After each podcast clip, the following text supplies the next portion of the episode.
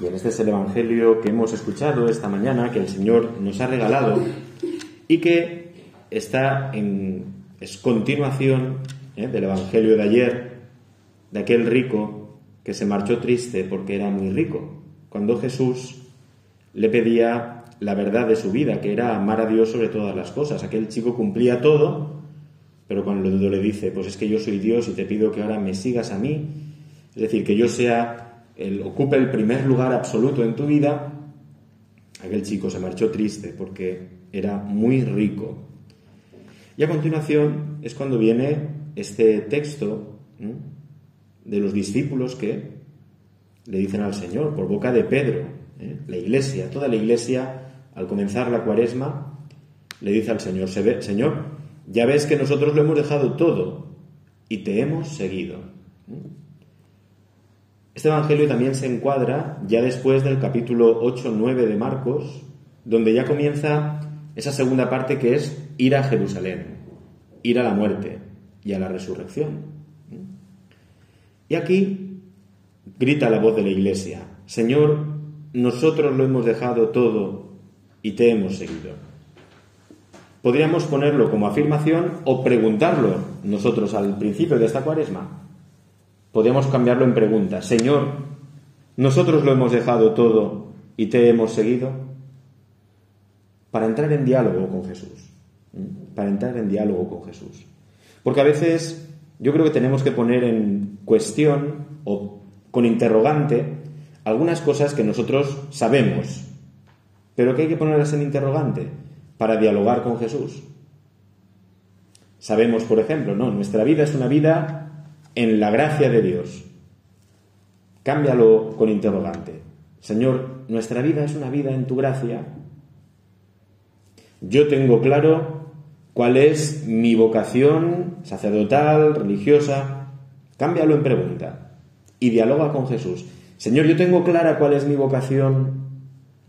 Porque de esa manera, cuando cambiamos la pregunta y lo convertimos en diálogo, podemos entrar más hondamente, o por lo menos le abrimos la puerta a Jesús para que entre más hondamente en nuestra vida. Y Jesús, no perdamos tampoco esta perspectiva, ¿eh? el final del Evangelio es la resurrección. Si Jesús quiere entrar más hondamente en nuestra vida, la tuya y la mía, es para llenarla del gozo de la resurrección, para revivirla, revitalizarla, para renovarla, hacerla nueva por completo. El Señor no viene con un poquito de maquillaje, ¿verdad?, para tapar las imperfecciones de tu alma. No. El Señor viene para renovarla por completo. Pero claro, le tenemos que abrir la puerta. El Señor no va a avasallar, no va a entrar rompiendo puertas, cerraduras, no. El Señor quiere entrar, pero va a entrar a lo más profundo si tú desde lo más profundo le dices, Señor, entra. Y eso se hace también poniendo en cuestión las grandes verdades que nosotros creemos que sabemos, pero que realmente no las sabemos si no brotan o no están asentadas dentro de nosotros, ¿no? en lo más hondo. Por eso le podíamos preguntar al Señor como primera pregunta, Señor, ¿nosotros lo hemos dejado todo y te hemos seguido? Es decir, ¿he dejado todo o sigo aún esclavo ¿eh? de algunas cosas. ¿eh? O sigo todavía, a veces no son cosas materiales, que efectivamente a lo mejor en un monasterio pues no vamos a tener, o en la vida sacerdotal no vamos a tener. Pero dejarlo todo es todo. Y aquí en el todo podríamos decir, hemos dejado nuestro amor propio, ¿eh? ¿Hemos dejado nuestro amor propio y te hemos seguido? ¿Cómo se puede seguir al Señor con el amor propio que no va a permitir ni una sola corrección? Que no va a permitir que el otro vaya más allá de lo que el propio yo sabe o ve? No, Señor, por ahí no vayas. ¿Mm? No, Señor, eso no, no me lo pidas. Eso, Señor, por favor, no, yo no eso, no, eso no te lo puedo dar. No.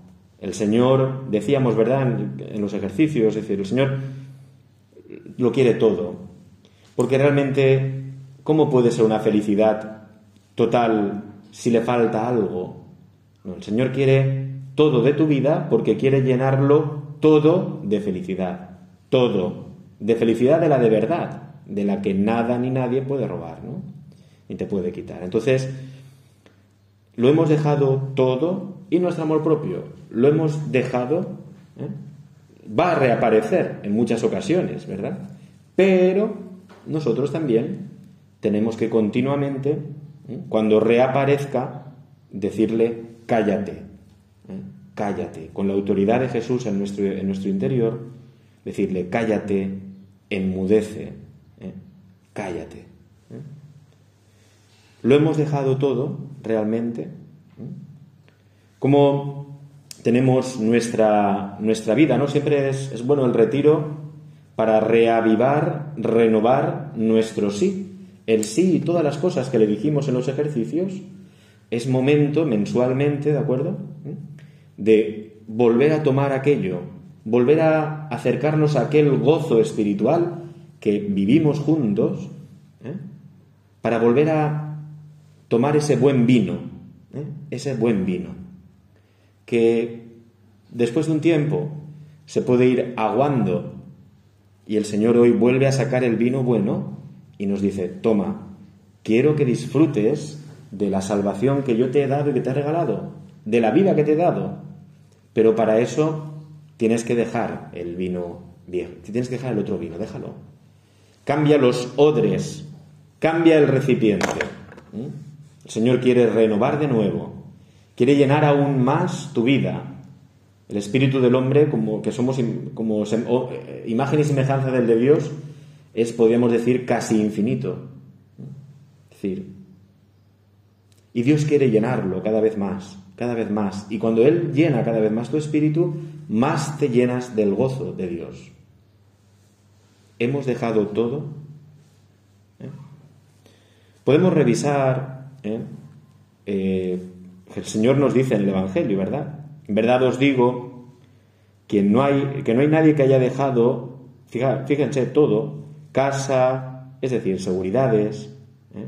seguridades, calor, a veces, lugar del refugio, o, o hermanos o hermanas, o padre o madre, o hijos, es decir, las relaciones más fundantes de nuestra vida, más importantes, o tierras, por mí y por el Evangelio, que no reciba ahora en este tiempo cien veces más.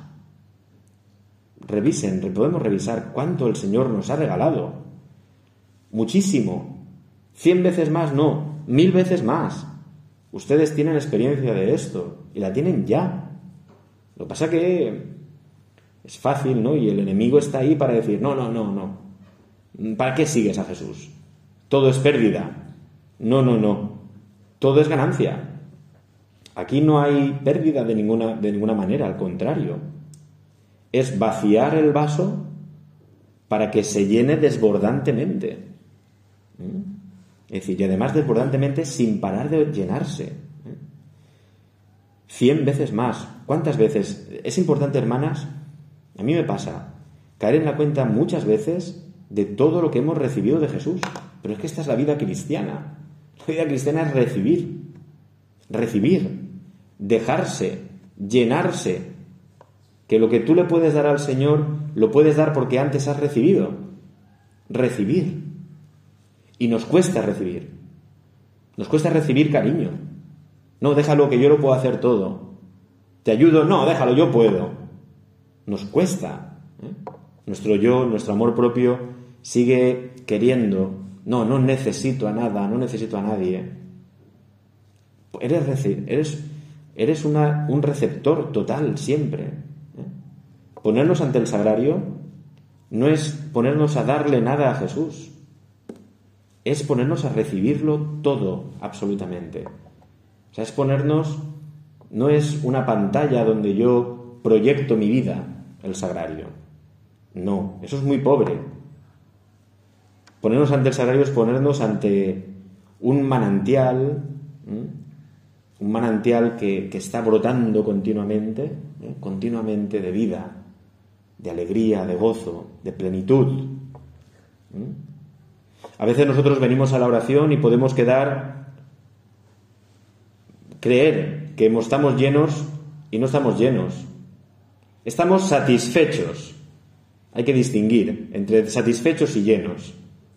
Uno puede estar satisfecho de que ha hecho la oración, he cumplido, estoy haciendo lo que me he propuesto, pero el Señor no ofrece una mera satisfacción, eso es mirarte a ti, eso es tu yo diciendo, yo he rezado, yo he ido a misa, yo he conseguido este sacrificio, yo no. Estar llenos es llenarnos de Dios. ¿Mm? Entonces ya no es lo que tú has hecho o importa poco que estés satisfecho. Pues a veces puedes no salir satisfecho de la oración y decir, pues se me ha ido la cabeza a un sitio, se me ha ido a otro, pero he estado ante el Señor. Eh, y, aunque yo no me haya dado cuenta, el Señor me está continuamente llenando, dando, ofreciéndose a mí. Es decir, la ofrenda del Señor es primera. Pero a esto se opone, ya digo, nuestro amor propio, continuamente. El no haberlo dejado todo, ¿no?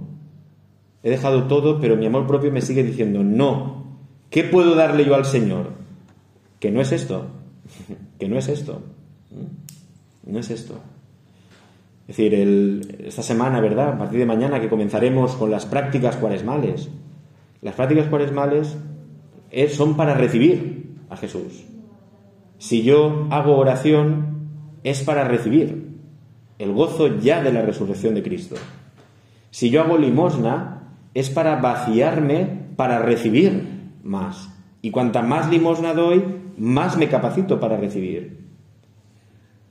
Si yo hago ayuno, es vaciarme para recibir más todavía. ¿De acuerdo? O sea, en el fondo es un vaciamiento para recibir más siempre. Pero partiendo de que ya he recibido, he recibido tanto que ahora decido vaciarme para recibir más. Me desnudo para que el Señor me vista mejor.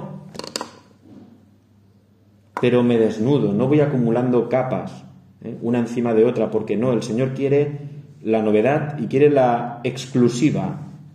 Y si tiene la exclusiva, te va a llenar de todo, del gozo de todo lo tipo. Fijaos que aquí, vuelve, el Señor ha dicho, ¿no? Casa, hermanos, hermanas, padre o madre, hijos o tierras.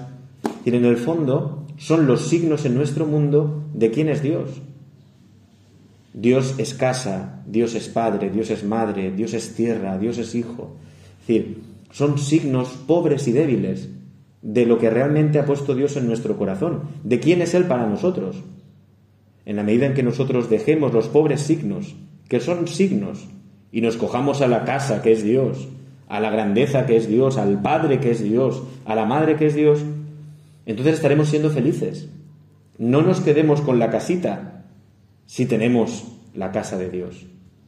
No nos quedemos con la paternidad sobre esta persona, sobre el otro, o de otro conmigo que me hace sentir bien, que me quiere, que me ayuda. No, si tengo la paternidad de Dios. No nos quedemos en los signos, si podemos ir, o en las señales, ¿verdad?, que nos indican el destino, si podemos llegar al destino, ¿de acuerdo? Si está en nuestra mano. Pero para eso hay que dejar. hay que dejar y dejarse. ¿eh?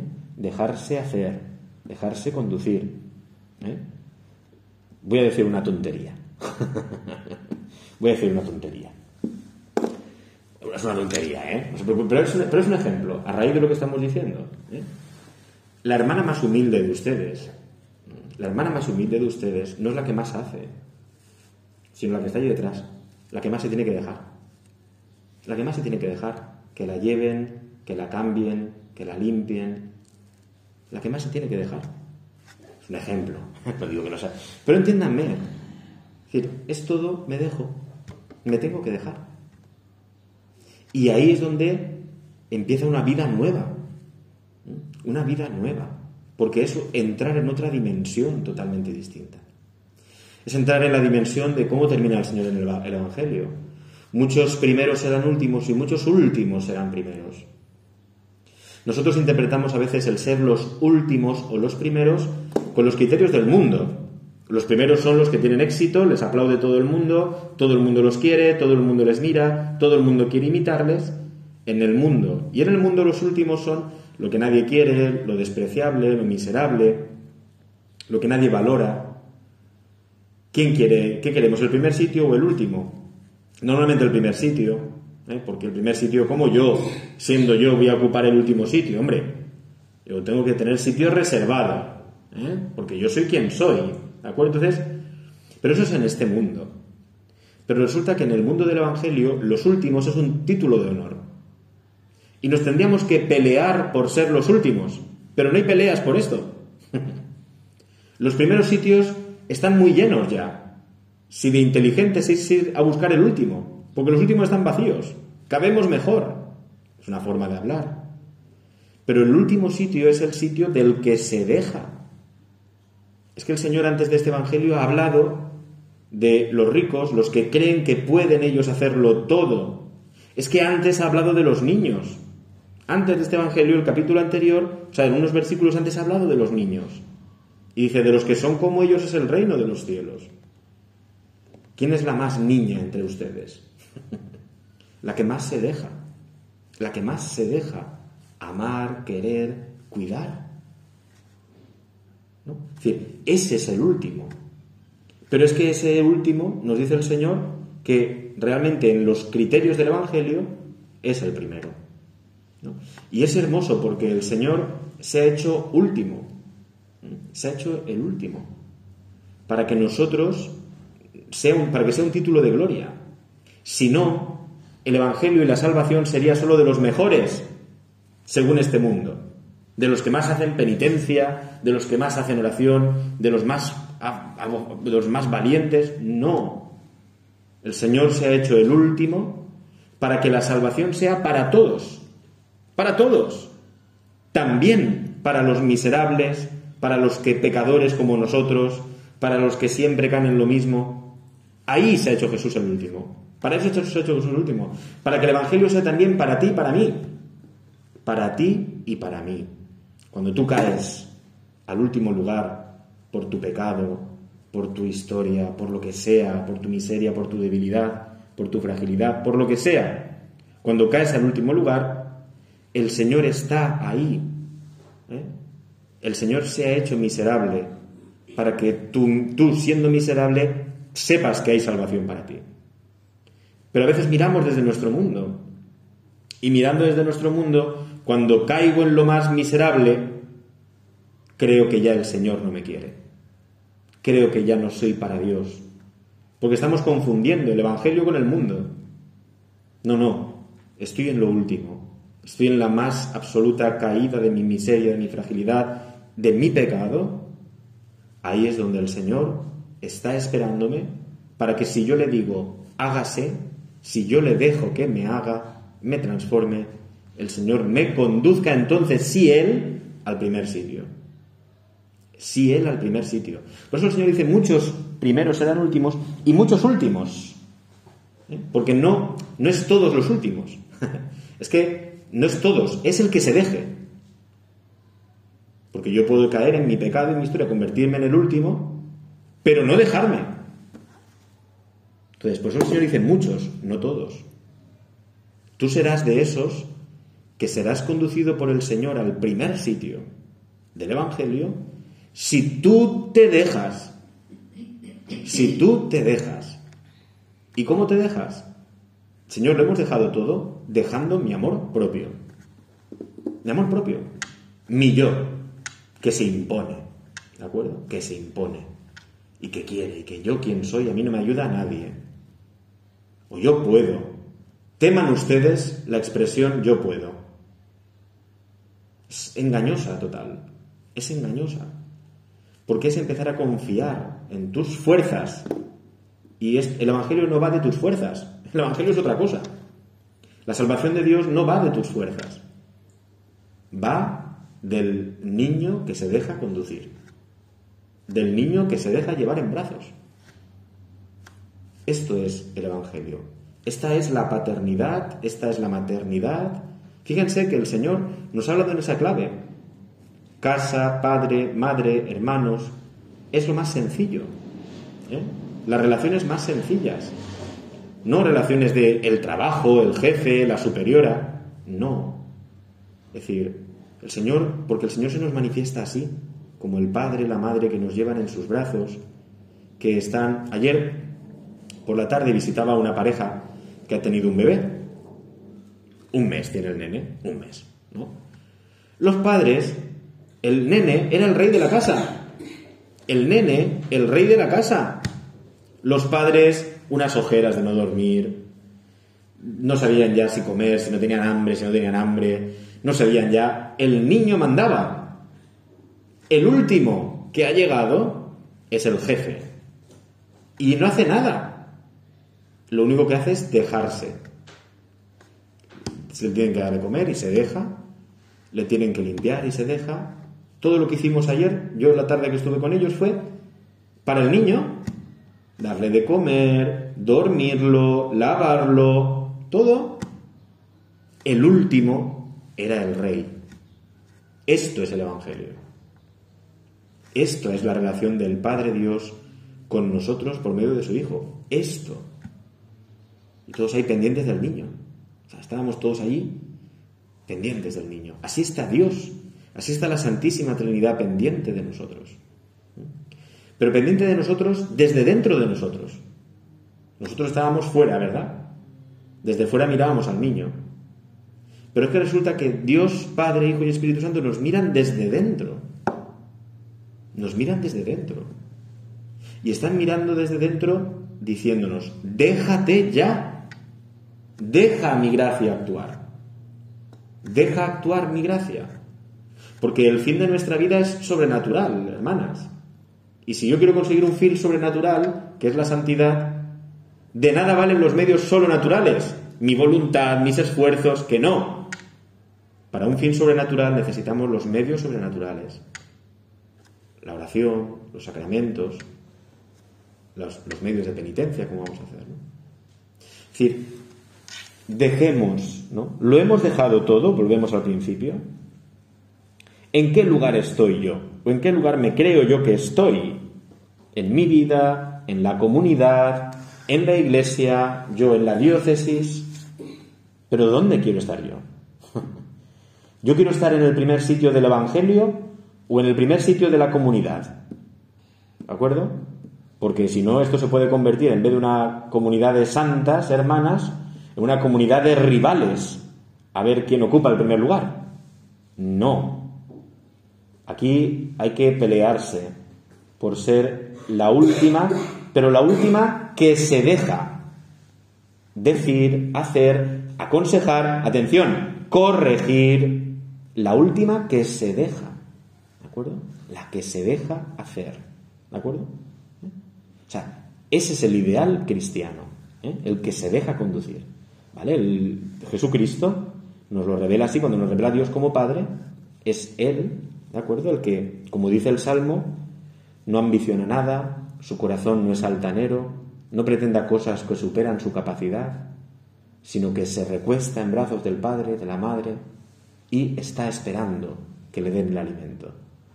O sea, este es Jesucristo. La grandeza y la, el gozo de ser hijos, hermanas, de ser hijos. Es tan hermoso. Y esto lo quiere recuperar el Señor en este tiempo de la cuaresma. Vamos a la última parte.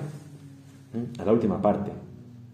Hermanas, esto, ya digo, son cosas que sabemos, pero son cosas que tenemos que vivir. Y la Iglesia nos da 40 días para vivirlo. No un día o dos, 40. Pero no 40 para que tú hagas cosas buenas, 40 para que aprendas a dejarte. Y luego te dará 50 en la Pascua para que aprendas todavía más. O sea, nos da el Señor ahora realmente 90 días. O sea, tenemos tres meses, ¿de acuerdo? Para dejarnos amar. Tres meses para volver a sumergirnos más hondamente por el Señor, ¿eh? más mar adentro, para sumergirnos en el Señor. Ahora bien, ¿cómo sabremos que vamos avanzando en este camino de la cuaresma? ¿Cómo sabemos que vamos avanzando? Pues hay varios elementos. ¿eh? Pero Pongamos, imaginemos dos elementos, ¿de acuerdo? Podemos decir más, pero dos elementos. Primero, haciendo referencia al amor propio que hemos dicho, que quien mande en tu vida sea más la palabra de Dios que tus criterios. Tenemos el Evangelio de cada día, durante el tiempo de Cuaresma y el tiempo de Pascua. Mi amor propio no, lo que yo crea no, lo que me dice la palabra. Hoy la, y así, con mente de niño, hoy que dice la palabra que tengo que dejarlo todo, seguir a Jesús y ser el último. Perfecto. Eso voy a hacer hoy en la comunidad. Tú yo va a decir, tú, el último tú, tú hacer eso cuando no te pertenece a ti, tú cuando tal. ¿Eh? ¿Tú para qué vas a hacer eso si eso nadie lo ve? ¿Para qué vas a hacer esto a esta hermana si tu hermana no te lo valora? ¿Para qué vas a hacer en esto si encima no sé cuántos? No, no, no. Eso es tu yo. La palabra. ¿Qué dice la palabra? Y voy a vivir la palabra. Es decir, iré avanzando en la vida espiritual en esta cuaresma y, e iré creciendo en la medida en que vaya retrocediendo mi amor propio, mis criterios, mi yo, en cosas concretas. Y quien prime sea la palabra, la palabra de Dios. ¿De acuerdo? Hoy que es un día, hoy es el día de ser los últimos. ¿De acuerdo? En la primera lectura se nos hablaba de la gracia de Dios, ¿no? Es decir, hoy es tiempo de vivir en la gracia. Hoy no voy a confiar en mis fuerzas. Hoy no voy a decir yo puedo hacer esto. Lo que ustedes quieran. Pero más la palabra de Dios, es decir, más tú, Señor, y menos yo, Juan Miguel, o cada uno de ustedes. Y segunda cosa, ¿eh? sabremos que estamos creciendo, ahondando más en la vida espiritual, como quieran ustedes llamarlo, siendo más del Señor, en la medida en que confiemos más en Él. Confiemos más en Él. Confiar ¿eh? es confiar. Perdone la repetición, pero es que es así. Confiar no es te doy un poquito y lo demás ya depende de mí. No. Confiar es que Él lo sabe todo, Él lo hace todo y Él es el que me mira y Él es el que me valora y me juzga y además es mi abogado. Por tanto, él es, él es la meta, pero es que Él es el camino. Y Él es la fuerza interior para vivir el camino. Por tanto, en la medida en que confíe, mis preocupaciones, que serán también de mi amor propio, tienen que ir retrocediendo. Entonces, ¿cómo sabré yo que, voy avanzando en ser más del Señor?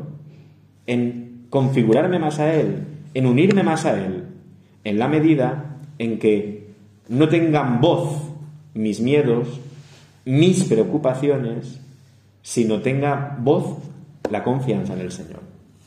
Y para eso, ya digo, tendremos que decirlo muchas veces en nombre del Señor a las preocupaciones, cállate, al mañana, cállate, ¿de acuerdo? A, el, a tus fuerzas, a tus, a tus miedos, cállate.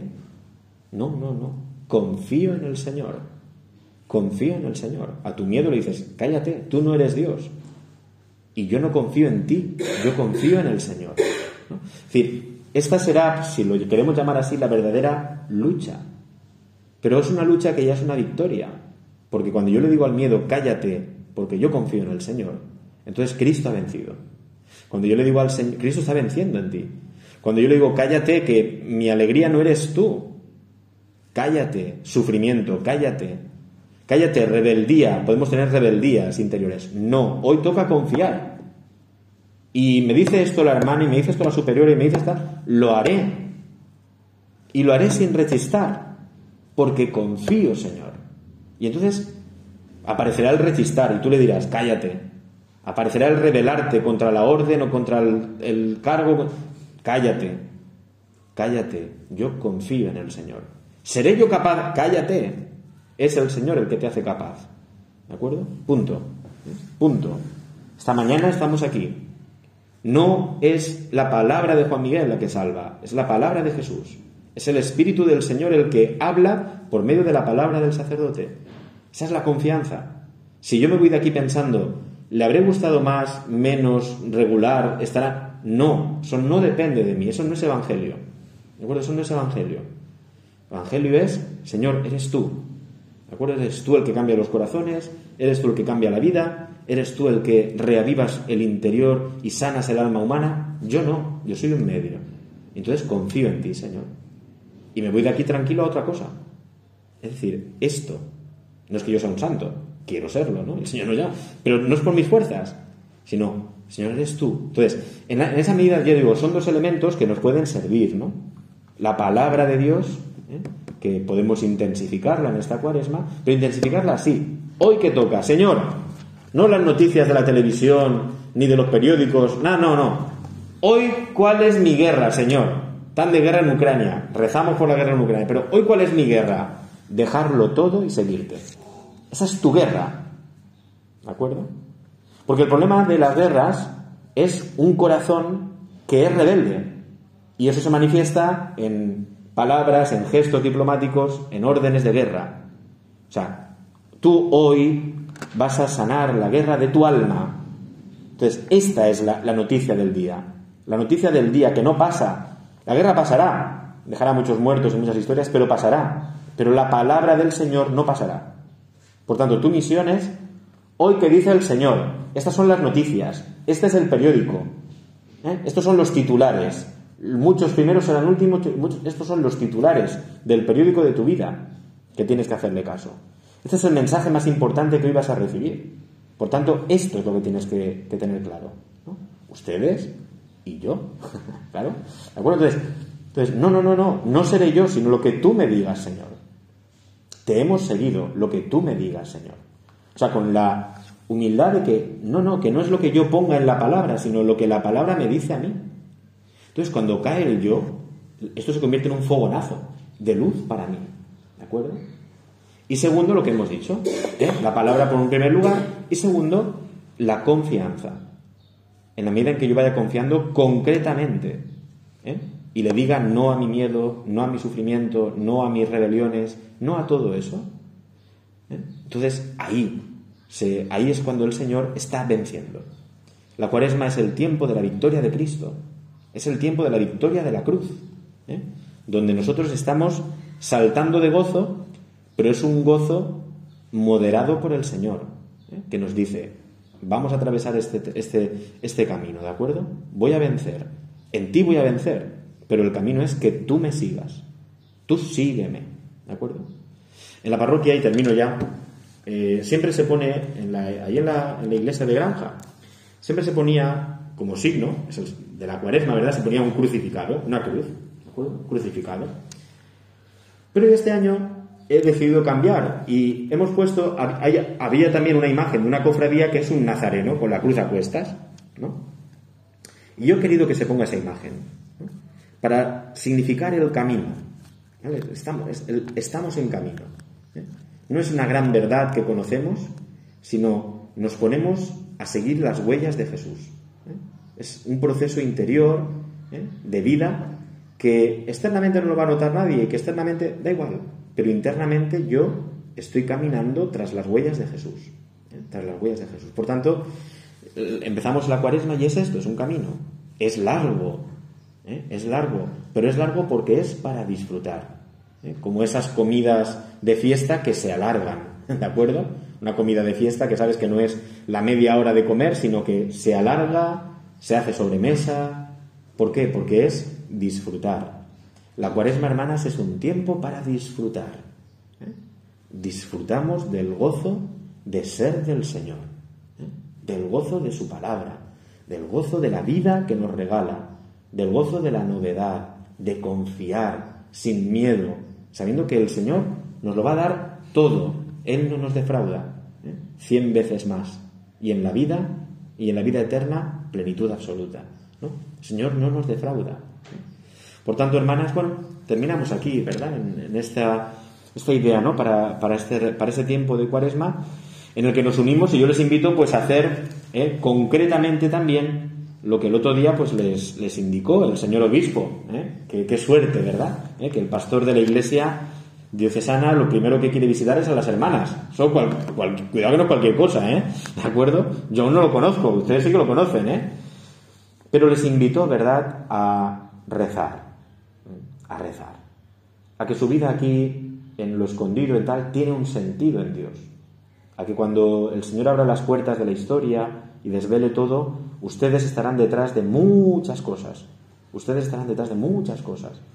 Ojalá que estén también detrás de mucha santidad de sacerdotes. ¿eh? Entonces, yo creo que es un medio muy concreto y muy hermoso la oración ¿eh? por los obispos, por los sacerdotes de la Iglesia. ¿eh? Fíjense que San Agustín pues, es una luz, pero es un pastor de la Iglesia. Es un pastor de la Iglesia. Entonces, ustedes pedir unirse a Cristo, pastor, esposo de la Iglesia, eso va a hacer muchísimo bien. Muchísimo bien. Pero para eso, ya digo, el Señor nos da los medios que nos, que nos ha regalado y que nos regala para ese tiempo de cuaresma que hemos dicho aquí. ¿De acuerdo? Así es que muchísimo ánimo, vivan con esta alegría la Santa Cuaresma y que el Señor les bendiga. Y también, como dice el Papa, no se acuerden, no se olviden de rezar por mí. ¿eh? También, que yo también lo, necesito. ¿eh? Gloria al Padre y al Hijo y al Espíritu Santo, como era en el principio